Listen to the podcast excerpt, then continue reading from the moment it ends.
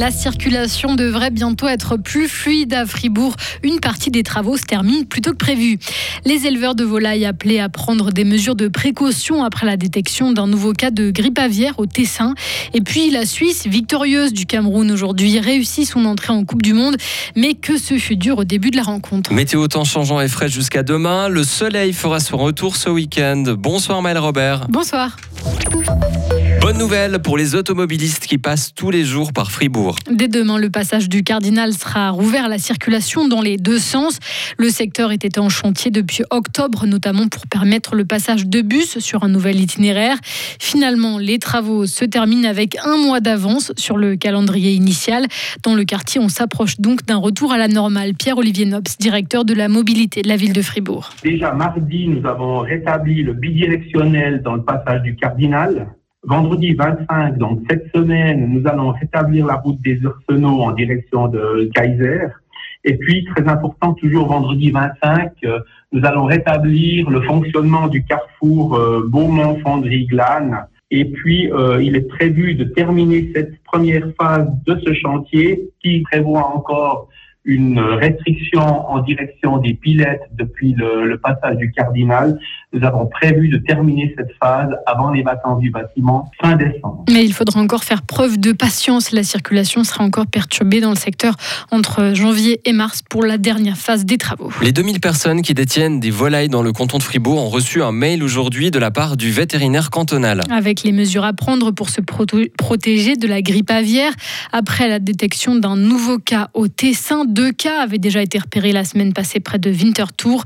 Pas de cas pour l'heure signalés dans notre canton, mais dès lundi, les volailles ne pourront sortir que dans des zones coupées des oiseaux sauvages. L'entrée dans les poulaillers devra aussi être limitée.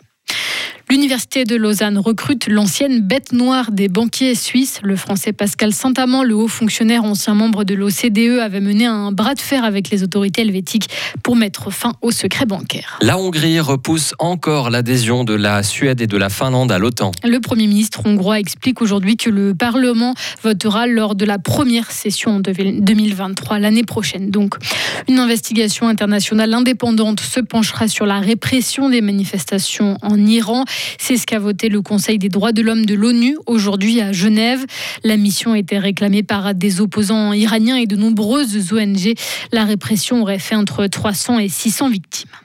L'Allemagne face à la pénurie d'électricité, comme les autres pays européens, les économies se font partout. Olaf Scholz a réceptionné le sapin de Noël de la chancellerie aujourd'hui. Il sera illuminé moins longtemps que l'an passé, trois fois moins longtemps.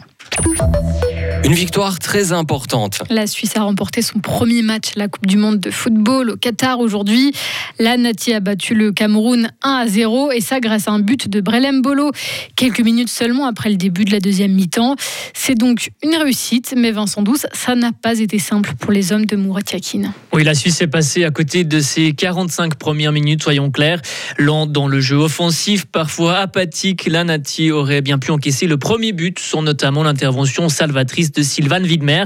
Avec un tacle très risqué quand même, il a certainement empêché le Cameroun d'ouvrir le score en première mi-temps. Sylvain Widmer très solide aujourd'hui. Et avec ce match, on comprend aussi pourquoi l'attaquant camerounais Eric Choupo-Moting s'est fait une place dans son club du Bayern de Munich. Il a souvent fait mal à la défense helvétique. C'est tout sourire qu'on l'a vu être remplacé à 15 minutes du terme du match. Alors aujourd'hui, la Suisse a assuré l'essentiel, une victoire pour bien se lancer. Mais attention, les prochains adversaires, ce sont le Brésil et la Serbie, deux équipes redoutables. Écoutez Axel, un fan inconditionnel de la Nati, il était dans la fan zone à Bulle aujourd'hui. Alors Brésil, euh, voilà, tous les Brésiliens jouent dans tous les, plus grands clubs du monde. La Serbie, euh, c'est du lourd aussi. Hein. Mais après, voilà, il n'y a rien qui est impossible en phase finale Coupe du Monde.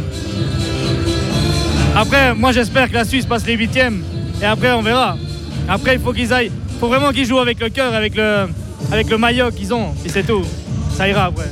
Et le prochain match pour la Suisse, c'est lundi contre le Brésil, justement. Et puis, sachez aussi que le fribourgeois de l'équipe de Suisse, Michel Ebicher, est lui resté sur le banc. Merci beaucoup Vincent. Quant au résultat du jour de cette Coupe du Monde, le Portugal affronte en ce moment le Ghana. Le score est de 0-0 pour l'instant. La deuxième mi-temps vient de commencer.